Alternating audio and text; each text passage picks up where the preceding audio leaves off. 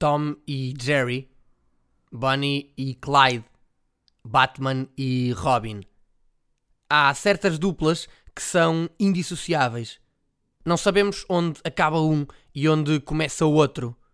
No futebol, passa-se a mesma coisa. Há jogadores que estão para sempre ligados a determinados números. Para mim, Vitor Bahia será o eterno dono da camisola 99.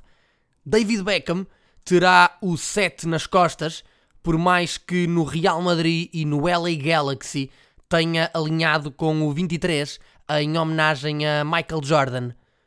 Ora, este é o oitavo episódio do podcast, por isso o protagonista teria de ser o mais mítico camisola 8 que a minha geração cresceu a ver jogar, João Vieira Pinto. Nascido no bairro do Falcão, no Porto, bem perto do antigo Estádio das Antas, acabou por se tornar num símbolo dos rivais de Lisboa, onde passou 12 anos. 8 com a camisola do Benfica, 4 com a do Sporting, onde envergava o 25 nas costas. A história começa quando, ainda miúdo, se dirigiu ao campo da Constituição para prestar provas naquele que durante a infância era o clube do seu coração. Mas o porteiro, ao ver uma figura franzina, disse-lhe que não havia treino e o pequeno miúdo loiro, desgostoso, acabou por ir embora. Mito urbano ou não, é para mim das histórias mais deliciosas do futebol português. João Pinto começou por jogar no modesto Águias da Ariosa, saltando daí para o Boa Vista, onde se estrearia como sénior frente ao Sporting de Braga em janeiro de 1989. Nesse mesmo ano, sagra-se campeão mundial de sub-20 em Riad, feito que viria a repetir dois anos depois em Lisboa. A quando desse segundo título, João Pinto já representava o Atlético de Madrid, onde esteve uma temporada e meia, sem, no entanto, chegar a vestir a camisola da formação principal dos Colchoneros. No verão de 1991, regressa a Portugal para vestir novamente a camisola achadrezada, desta feita apenas por uma temporada, conquistando a Taça de Portugal naquele que foi o seu último jogo desta sua segunda passagem pelo Boa Vista.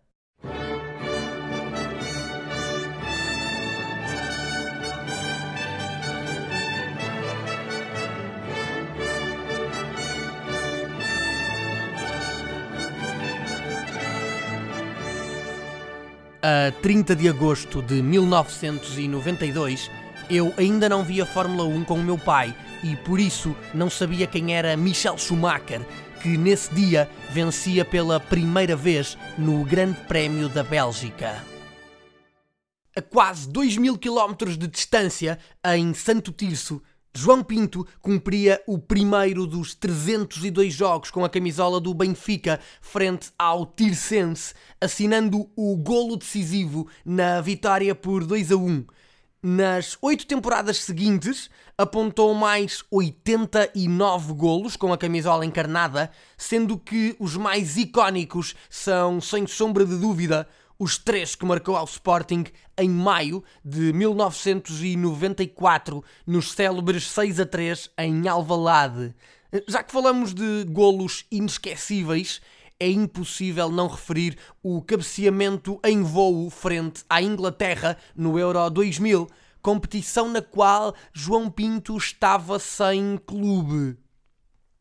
Em junho desse ano, a direção do Benfica, presidida por Vale Azevedo, decide rescindir o contrato do então capitão numa decisão que fez correr muita tinta e que teve a particularidade de, tal como já disse, fazer com que João Pinto chegasse ao Campeonato da Europa como jogador livre. O saldo de títulos em 8 anos com a camisola encarnada é francamente negativo apenas um campeonato na temporada 93-94 e duas taças de Portugal conquistadas em 1993 e 1996. Depois de, da eliminação de Portugal no Europeu, literalmente às mãos da seleção francesa, João Pinto atravessou a segunda circular e em quatro temporadas de verde e branco cumpriu 146 partidas e marcou por 32 ocasiões.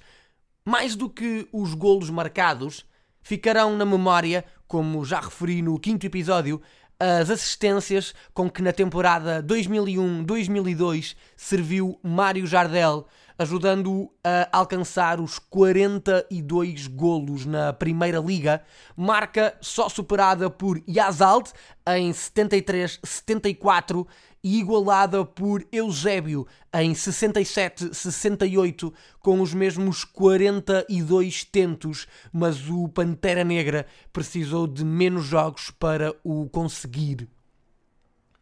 Quando o contrato com os Leões se aproximava do fim, em 2004, falou-se de uma hipotética renovação e até de um regresso ao Benfica, mas nem uma coisa nem outra acabaram por acontecer. Dizem que não há duas sem três e por isso João Pinto regressou ao Bessa para cumprir a terceira passagem com a camisola do Boa Vista. Muitos pensariam que a carreira do Menino Douro seria um círculo perfeito, mas no verão de 2006, João Pinto assinou pelo Sporting de Braga, onde viria a cumprir uma temporada e meia, desvinculando-se em fevereiro de 2008 para representar o Toronto FC da MLS. No entanto, o acordo não viria a consumar-se. Ao todo, foram mais de 500 jogos em Portugal entre campeonato, taça, supertaça e até taça da Liga, onde cumpriu uma partida frente ao Vitória de Setúbal em setembro de 2007.